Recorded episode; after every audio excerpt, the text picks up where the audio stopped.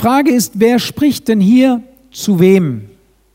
Wenn wir so das erste Kapitel Offenbarung lesen, dann stellen wir fest, dass äh, der Apostel Johannes eine Vision hat, von der man nicht so richtig weiß und er nachher auch nicht mehr weiß, war ich voll da oder war es mehr äh, wie, eine, wie ein Traum. Auf jeden Fall war es für den Johannes so real, was er da erlebt hat und so eindrücklich, dass, und er hatte ja auch den Auftrag, das aufzuschreiben, es muss so eindrücklich gewesen sein und so real gewesen sein, weil um sich das alles zu merken, dass hier ähm, 21 Kapitel, wenn ich mich richtig erinnere, zusammenkommen, die er zusammenfasst mit all den Dingen, die er gesehen hat, die Gott ihm gezeigt hat aus dem Himmel.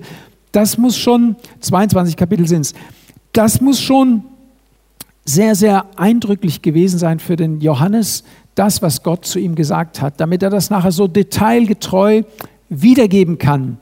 Und ähm, da redet jemand mit ihm und wer ist dieser jemand, der mit ihm redet? Es ist kein geringerer als der Herr Jesus Christus, der auferstandene Herr, der in den Himmel aufgefahren ist und dort die Regentschaft angetreten hat.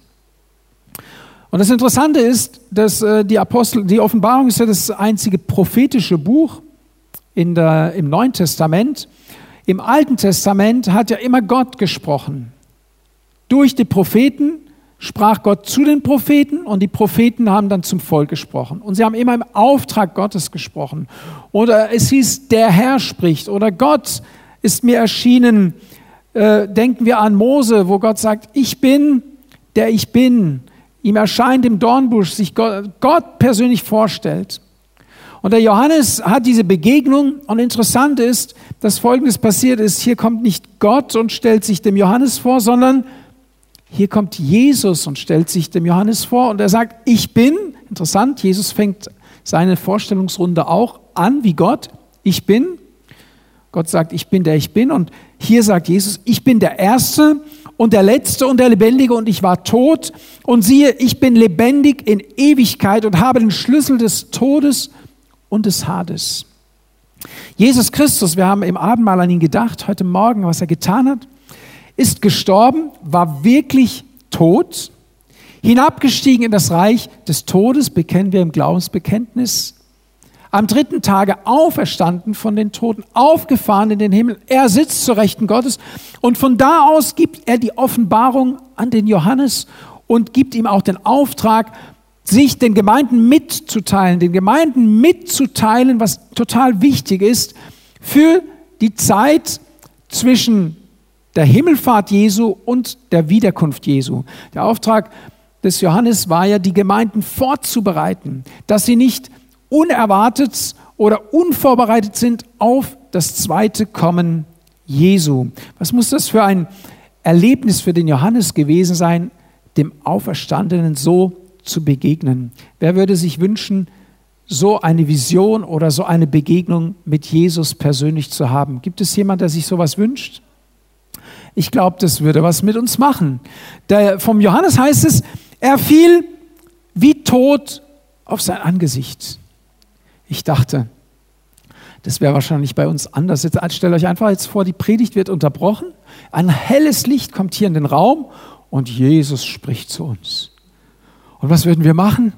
Wir würden unsere Handys zücken und ganz schnell wird einer wahrscheinlich einen Film drehen und zwapp, zack, wäre es auf YouTube oder irgendwo über WhatsApp und in den sozialen Medien. Und morgen wird in der Zeitung stehen oder im Fernsehen, im Gospelhaus hat Gott gesprochen. Und, und es gibt sogar einen Beweis dafür. Also wir werden, ich weiß nicht, ob wir auf unser Gesicht wie tot fallen würden. Und vielleicht ist euch dieser, dieser Korb hier aufgefallen.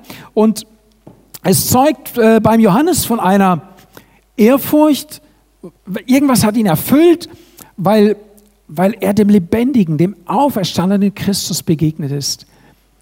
Und ich möchte uns animieren heute, und ich glaube auch der Heilige Geist möchte uns animieren, in eine Beziehung mit Gott zu, in einer Beziehung mit Gott zu leben, die von Ehrfurcht, von Demut geprägt ist, auch von Hingabe geprägt ist. Und ich finde auch die, die geistlichen Eindrücke untermauern total, was Gott auf mein Herz gelegt hat heute.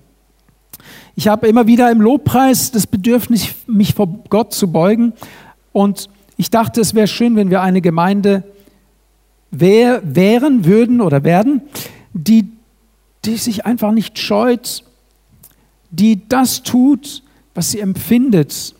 Und ich habe äh, gedacht, ich werde einfach einen, ein paar Kissen anschaffen und die werden auch hinten dann sein, wenn ihr zum Gottesdienst kommt und ihr sagt, ich habe im Lobpreis manchmal das Bedürfnis, mich vor Gott hinzuknien, ihm meine Hingabe zu zeigen, zu untermauern, dass ich Ehrfurcht oder, wie soll ich sagen, einfach, ich möchte mich Gott hingeben und ihn anbeten und ich möchte mich vor ihm beugen, diese Haltung einnehmen möchtest. Also diese Kissen sind nicht, damit du einen weicheren Sitz hast gedacht, sondern sie sind dafür gedacht, dich geistlich auszudrücken, wenn du das Bedürfnis danach hast. Und äh, dazu lade ich euch auch ein, auch diese Freiheit zu haben. Ich glaube, dass Gott sich darüber freut, wenn wir, wenn wir solch einen Respekt auch, so eine Ehrfurcht und wenn wir ihn verehren, wenn wir ihm die Ehre bringen, die ihm gebührt. Wisst ihr, Jesus ist der auferstandene Herr. Er ist der lebendige Gott. Das ist das eine.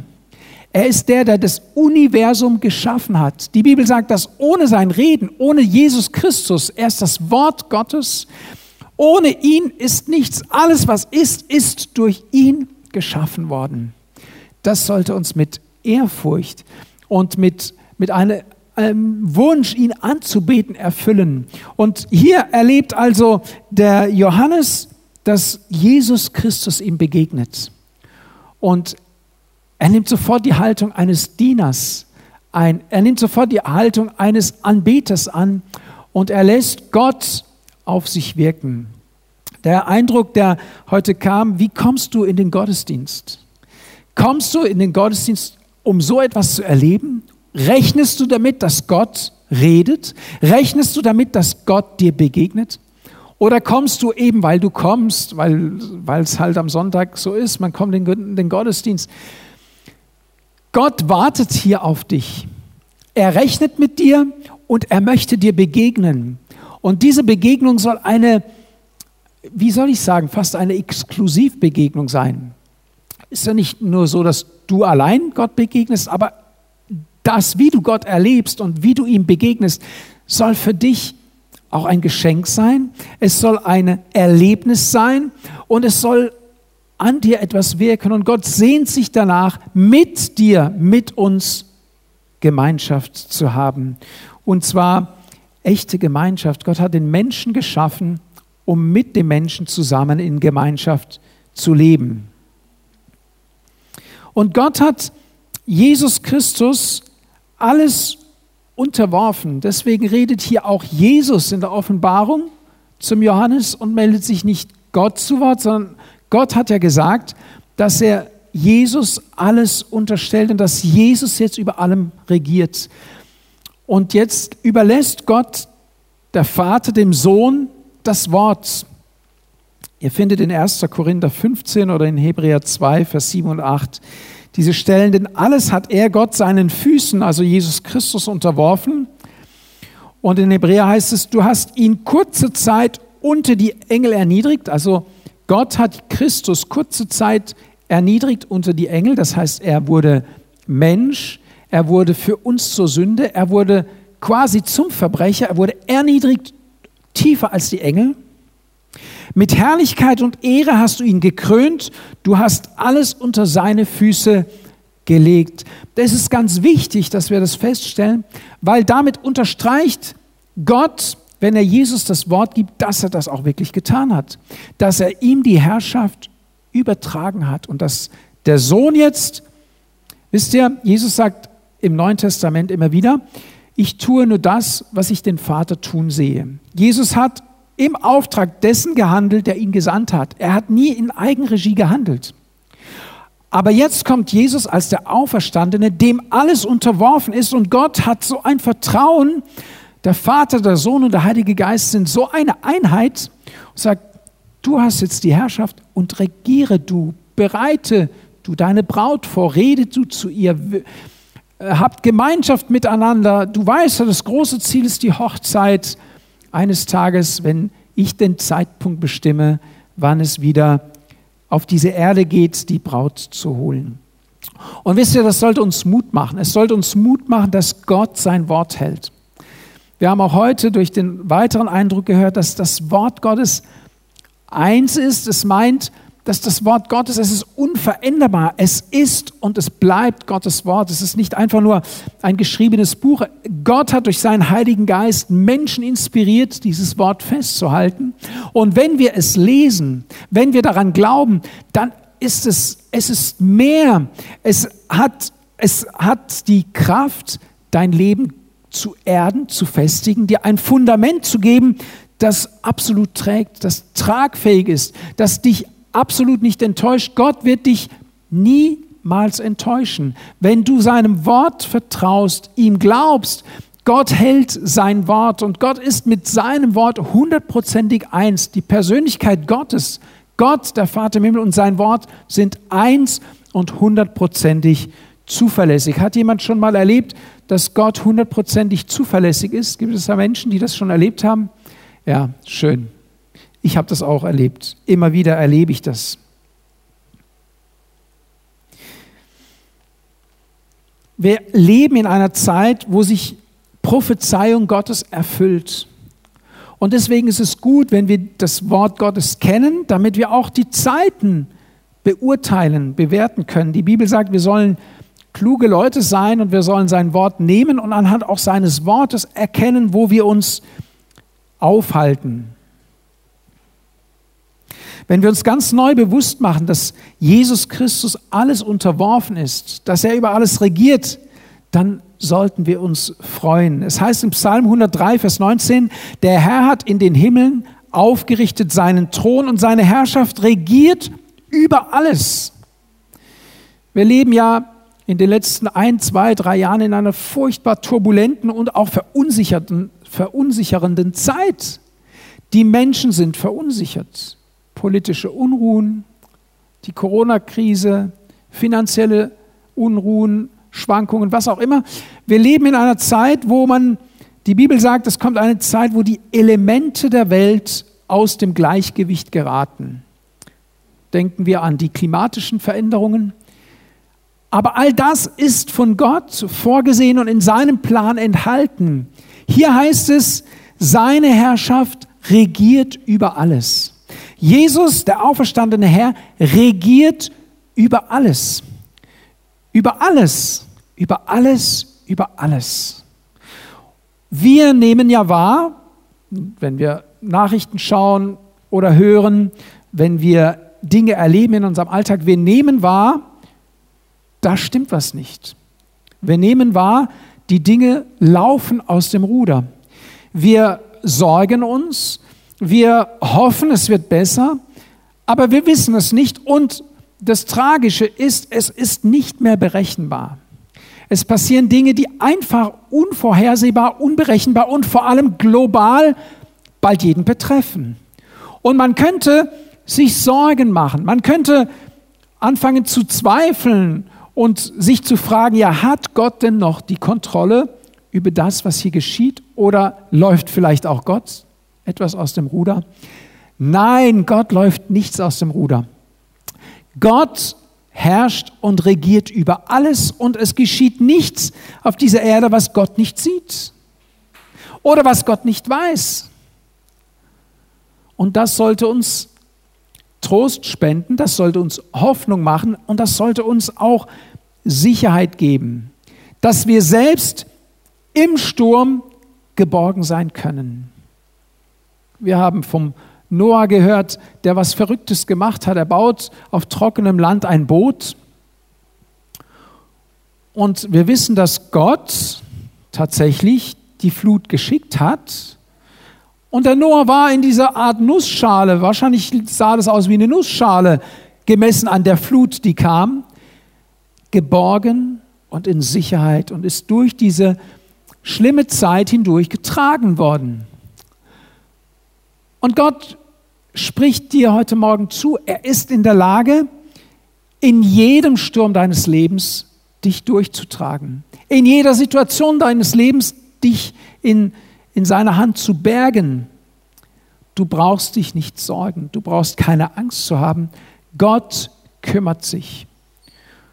Auch wenn die Umstände eine andere Sprache sprechen, vertraue auf ihn, schaue auf ihn und er wird dich tragen. Haben wir dazu ein Amen?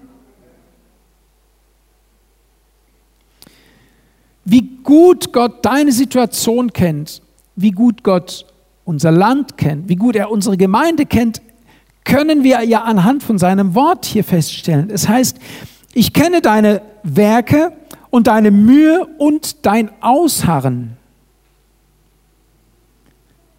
Das bedeutet, wenn Jesus sagt, ich kenne deine Werke, ich kenne dein Mühen, ich kenne dein Ausharren, bedeutet das doch, dass er ganz genau hinschaut. Jesus schaut, was du, Jesus schaut, was ich tue, womit ich mich beschäftige, worin ich mich investiere, wofür meine Kraft, wofür meine Zeit investiert wird. All das sieht jemand. Und Jesus sagt heute Morgen zu dir, ich kenne dich. Sag mal deinem Nachbarn, Jesus kennt dich. Ich kenne dich. Weißt du, dass Gott dich kennt, auch am Livestream? In, Im Psalm 139 heißt es im 13. Vers, denn du bildetest meine Nieren, du wobst mich in meiner Mutterleib. Dann heißt es etwas weiter, meine Urform, also mein Embryo, sahen deine Augen. Gott war schon vor deiner Geburt, bevor du aus, nach neun Monaten aus dem Leib deiner Mama herauskamst, war Gott schon bei dir am Werk. Hat er schon an dir gearbeitet und er weiß über dich bestens Bescheid. Gott kennt dich durch und durch. So wie er die Gemeinde in Ephesus durch und durch kannte und ihr deshalb auch eine Botschaft schickt. Er sagt, ich habe eine Nachricht für dich und auch heute Morgen hat Gott eine Nachricht für dich. Wir haben letzten Sonntag davon gehört, dass wir die Gnade Gottes brauchen. Dass wir, dass es, dass eigentlich alles von Gottes Gnade abhängt und dass es etwas ist, das wir nicht verdienen und uns auch nicht erarbeiten können. Es kommt nicht auf deine Leistung an und offenbar spricht Jesus in dieser Offenbarung des Johannes an die verschiedenen Gemeinden, jetzt speziell an Ephesus, genau diesen Punkt an. Es kommt nicht auf deine Leistung, es kommt nicht auf das an, was du bringst oder bringen kannst. Und das ist etwas, das fällt uns so schwer, besonders uns Deutschen, zu glauben, dass Gott uns liebt, dass er uns seine Gnade gibt, dass er uns vergibt, auch oder obwohl wir gar nichts tun können. Nimm doch das Beispiel, ein Geschenk anzunehmen. Jemand schenkt dir was. Wenn dir jemand zum Geburtstag etwas schenkt, dann kannst du das einordnen. Wenn dir jemand außer der Reihe im Jahr, unterm Jahr was schenken möchte, dann sind wir so geniert. Wir, wir denken, okay, was kann ich als nächstes tun, um mich zu revanchieren? Wir haben gar nicht diese, wir kennen das gar nicht zu sagen, danke, super, schon, schon, wir fühlen uns gleich schuldig, wir müssen was tun. Und bei Gott ist es nicht so, Gott, haben wir ja letzten Sonntag gehört, hat sich ja für dich gegeben, sein Leben geopfert, als wir noch Sünder waren, also als wir gar keine Chance hatten, überhaupt zu Gott zu kommen. So verabschiede dich von dem Gedanken, dass deine Werke, deine Mühe und dein Ausharren in irgendeiner Weise dazu beitragen könnte, dass du mit Gott eine bessere Beziehung hast oder ihm vielleicht auch imponieren kannst oder ihm gefallen könntest. Das sollte nicht der Ansatz sein. Jesus erzählt die Mühen, das Ausharren auf. Das bedeutet, dass er unser Tun sehr wohl bewertet, unser Abmühen, die Arbeit, die uns, wenn er sagt hier die Mühe, dann sieht er ja auch, dass die Arbeit, die wir tun, uns Kraft kostet, dass wir uns bemühen, dass wir uns anstrengen. Das sieht Jesus, er schaut ganz genau hin. Das Ausharren wird erwähnt. Äh, die Epheser waren eine Gemeinde, die was abkonnte. Die konnten auch an was dranbleiben. Die waren nicht, die haben nicht gleich aufgegeben, sondern sie haben was getan. ihre Werke, sie haben sich darum bemüht, es gut und richtig zu machen. Und weil offenbar hat nicht immer alles gleich geklappt, sie waren ausharrend, bis sie zum Ziel gelangt sind. Und natürlich glaube ich, dass wir grundsätzlich, wenn wir in der Nachfolge Jesus sind, schon so auch ticken. Wir, wir möchten ja für Jesus was tun. Wir wir äh, üben uns in, auch in geistlichen Übungen, in praktischem Tun und wir bleiben dran und manchmal fragen wir uns auch tatsächlich, hat Gott es gesehen? Hat er das überhaupt registriert? Und ja, ich sage dir, Gott hat das alles gesehen und registriert. Und sei bitte nicht frustriert, wenn ich dir sage, aber es kommt ihm gar nicht darauf an. Jesus kommt ja in seinem Brief oder in seinem Aufruf an die Epheser an den Kerngedanken, um den es ihn ankommt. Er sagt ja nicht, dass das er sagt ja nicht, dass die Sachen, die sie gemacht haben, nicht gemacht werden sollen oder schlecht seien. Aber bei dem, was hier herausgefiltert wird, stellen wir fest, dass das wie Peanuts sind. Da wo Jesus sagt, es ist aber nicht des Pudels Kern, also das, worauf es mir ankommt bei euch, ist nicht, was ihr tut, und da kommen wir ja hin. Äh, eigentlich bescheinigt der Herr Jesus der Gemeinde in Ephesus eine geistliche Reife. Er sagt, ihr habt zum Beispiel falsche Propheten gehabt, die habt ihr erkennen, erkannt, die habt ihr entlarvt und die habt ihr aus der Mitte weggetan. Also eigentlich sagt er, geistlich seid ihr gut drauf, ihr seid eigentlich geistliche Profis, ihr habt schon den Durchblick. Man sollte ja meinen, dass Jesus ja zufrieden sein kann mit einer Gemeinde, die das alles tut aber er ist nicht mit der Gemeinde zufrieden. Ich habe mich gefragt, ob wir denn heute in der Lage wären, richtige und falsche Apostel voneinander zu unterscheiden. Das ist ja schon eine schon fast eine Herkulesaufgabe zu sagen, das ist ein richtiger, das ist ein falscher. Aber ich dachte, ich, ich werbe ein bisschen um unsere Living Rooms, in denen wir dieses Jahr besonders das Thema auch des fünffältigen Dienstes haben. Du kannst also, wenn du wissen möchtest, was ein richtiger Apostel ist, dann lass dich lehren in der Kleingruppe, dort wird dieses Thema behandelt. Und wenn du weißt, was ein richtiger Apostel ist, dann ist es auch nicht schwierig, den Falschen zu erkennen. Ja? Wir sollen ja als Gemeinde eine Gemeinde sein, die mündig ist und die auch solche Strömungen zu unterscheiden weiß. Es gibt ja, du möchtest vielleicht sagen, naja, so viele falsche Apostel werden hier nicht rumlaufen. Ich glaube nicht, dass die falschen oder die Apostel überhaupt heute noch Apostel unbedingt genannt werden. Ich stelle fest und ich glaube, dass das auch ein Prüfstein ist, dass viele Menschen, vornehmlich auch Christen und Gläubige, sich von Aposteln leiten lassen. Und ich möchte sie eher Influencer nennen, also Menschen, die Einfluss massiv Einfluss auf dein Leben ausüben, weil du es ihnen gewährst und du folgst ihnen.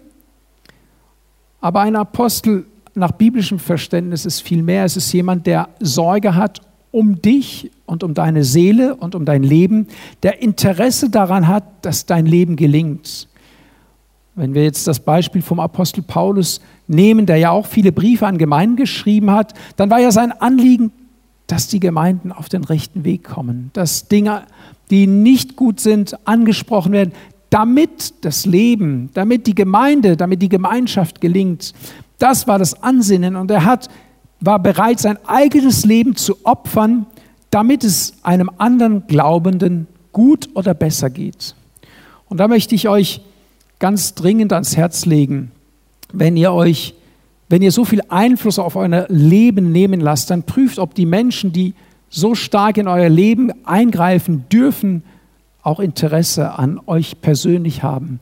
Ob sie auch, ob ihnen auch wichtig ist, dass es euch gut geht. Und ich erlebe oft, dass, dass man viel gibt für Menschen, die Einfluss nehmen, aber eine Beziehung besteht da keine.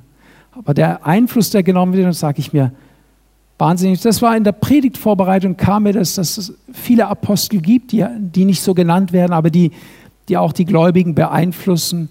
Und es kann nicht gelingen. Das kann auch sehr zerstörend sein. Verlass dich auf Gottes Wort, verlass dich auf Jesus Christus auf den ersten und den letzten und er hat persönliches Interesse an deinem Leben. Ihm ist dein Leben wichtig. Ihm ist wichtig, dass dein Leben gelingt.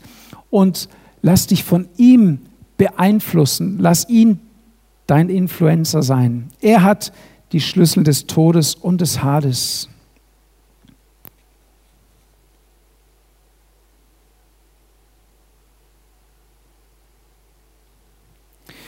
Und du hast Aussagen und hast vieles ertragen um meines Namens willen und bist nicht müde geworden. Also auch wieder eine positive Eigenschaft.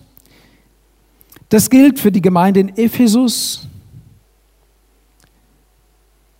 Auch für die Gemeinde in Kehl gilt das. Für dein ganz persönliches Leben. Der Herr Jesus, er sieht, was es dich kostet, ihm nachzufolgen. Er sieht das alles. In 2 Timotheus 3, Vers 12 heißt es, alle aber auch, die gottesfürchtig leben wollen, in Christus Jesus werden verfolgt werden.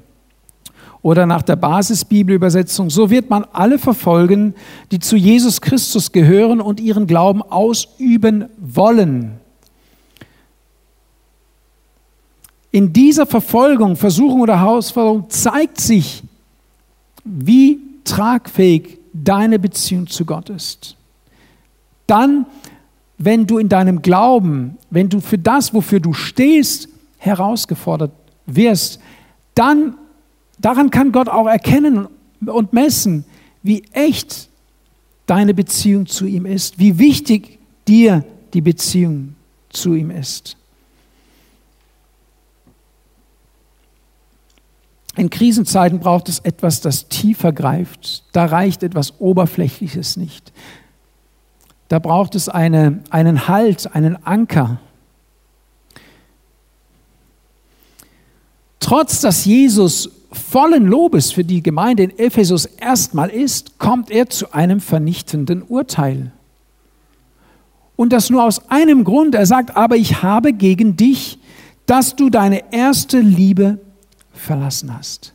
Das, was vielleicht ausgelöst hat, dass du dich bekehrt hast oder dass du dich nach deiner Bekehrung hast taufen lassen, dieser Antrieb, dieser Motor, der dich zu diesem Schritt bewogen hat, der ist verloren gegangen. Und ich wünsche mir, ich wünsche mir, ist wie wenn Jesus sagt, ich wünsche mir wieder diese Liebesbeziehung, diesen Austausch. Wisst ihr, wenn, ich weiß noch genau, als ich mich mit 16 Jahren so definitiv bekehrt habe. Ich habe mich mehrmals bekehrt, immer wieder, aber mit 16 habe ich gesagt, so und jetzt machen wir hundertprozentig, ja. Und dann habe ich jeden Tag, wo ich von der Arbeit heimkam, ich war in der Ausbildung damals, jeden Abend erst gelesen und gebetet, wo ich nach Hause kam. Jeden Abend kam ich heim, habe ich mich in mein Zimmer geschlossen und habe erst gelesen und gebetet. Und interessant ist, dass vieles Bibelwissen, das ich heute auf das ich zurückgreifen kann, kommt aus dieser Zeit, weil ich die Bibel einfach, ich wollte das Wort Gottes, das war mir wichtig, ich wollte Gottes Wort noch besser kennen und ich wollte mit Gott reden. Das war mir ein Bedürfnis. Und es ist es mir heute auch wieder, aber ich habe Glaubensphasen gehabt, wo ich das vernachlässigt habe und wo ich vielleicht mal tageweise oder wochenweise kein Wort Gottes gelesen habe. Und Gott sagt, ich sehne mich so sehr nach dir. Ich sehne mich nach dieser Beziehung, nach dieser ersten Liebe, dass du wieder dafür brennst, dir die, dafür wieder Zeit nimmst, mit mir Gemeinschaft zu haben. Und Jesus sagt hier für die Epheser, in anderen Worten, er sagt, so kann es nicht weitergehen. Es kann doch so nicht weitergehen. Und vielleicht redet er heute Morgen, und ich ganz sicher glaube ich, weil der Heilige Geist, ich spüre, er, er wirbt heute Morgen um uns. Er schimpft nicht mit uns. Jesus schimpft ja nicht mit den Ephesern, er schickt ihnen ja einen Brief. Und wenn man einen Brief liest, liest es ja jeder, so wie er es lesen möchte. Wenn du denkst, dass der andere mit dir schimpfen will, dann ist da ein Schimpfton drin, wenn du es liest. Wenn du denkst, der andere will dich sachlich informieren oder du bist mehr so ein sachlicher Typ, dann ziehst du die Information daraus und die Konsequenzen, die daraus. Und der andere sagt, aber da ist doch so viel Lob drin. Jesus meint es ja gar nicht so böse mit uns. Und tatsächlich, Jesus meint es nie böse mit uns. Jesus mag, meint es ja immer gut mit uns, er möchte uns ja gewinnen. Und er wirbt um uns und der Heilige Geist ist dieser Geist, der auch heute Morgen hier in diesem Raum ist, der wirbt um dich und sagt, hey, überleg doch mal, wir hatten schon bessere Zeiten und da möchte ich wieder mit dir hin. Mehr ist es nicht. Und wenn du das annehmen kannst, dann kommen bessere Zeiten. Dann ist deine Beziehung zu Jesus wieder lebendiger und du steigst einfach wieder ein. Bei Jesus musst du jetzt nicht ähm, 100 Gebete machen und 10 Liegestützen und dann äh, vielleicht noch den Garten umstechen, bis du schwitzt und sagst, oh, und jetzt, jetzt Jesus, nimm mich doch bitte wieder an. Nein, dein Reden, dein Mund führt dich wieder zurück, indem du sagst, wo Jesus sagt, tu Buße, heißt, ich kehre um. Ich erkenne, da hat sich in meinem Glaubensleben was gelockert, aber ich möchte, dass es wieder gut wird. Und ich tue Buße heißt, ich kehre um. Ich sage, Jesus, heute Morgen komme ich wieder zu dir und ich möchte wieder neu mit dir brennen. Ja, ich möchte wieder neu entfacht werden, wie die Ranger gesagt haben, bei uns.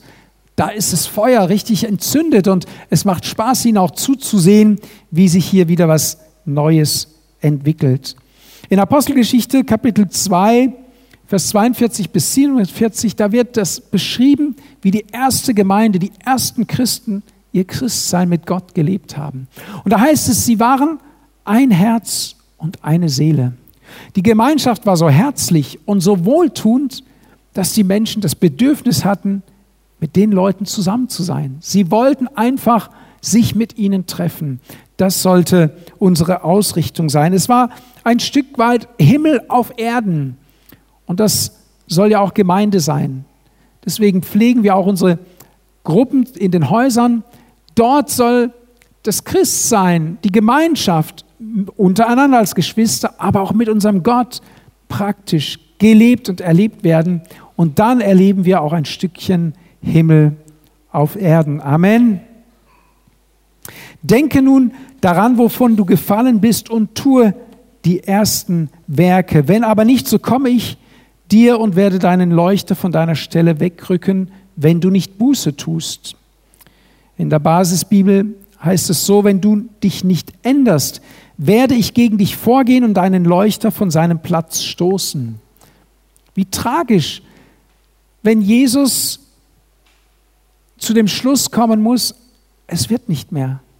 Wenn sich ein Mensch so von Gott abwendet und sagt, ich mag nicht mehr, ich habe keine Lust mehr, ich gehe wieder meinen eigenen Weg. Und Jesus schmerzt es.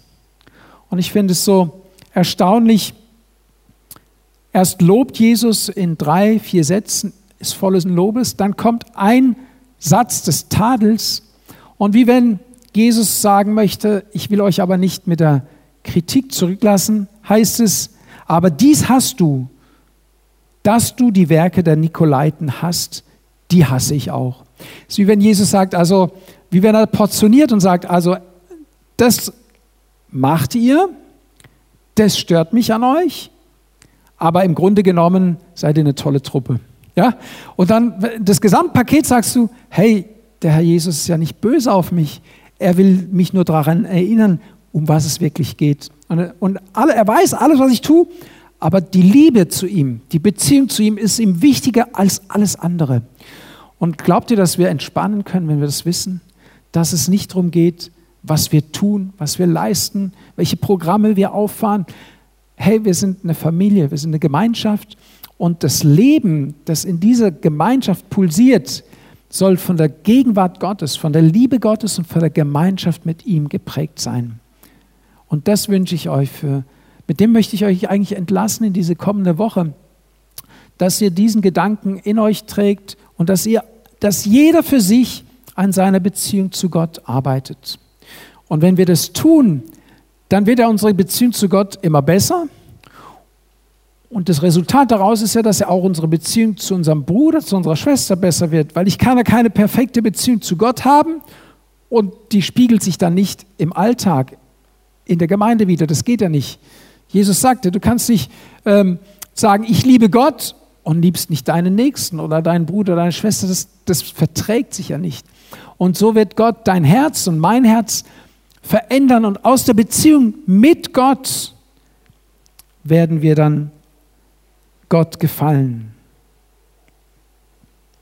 Jesus, er möchte mit dir morgens aufstehen, mit dir frühstücken.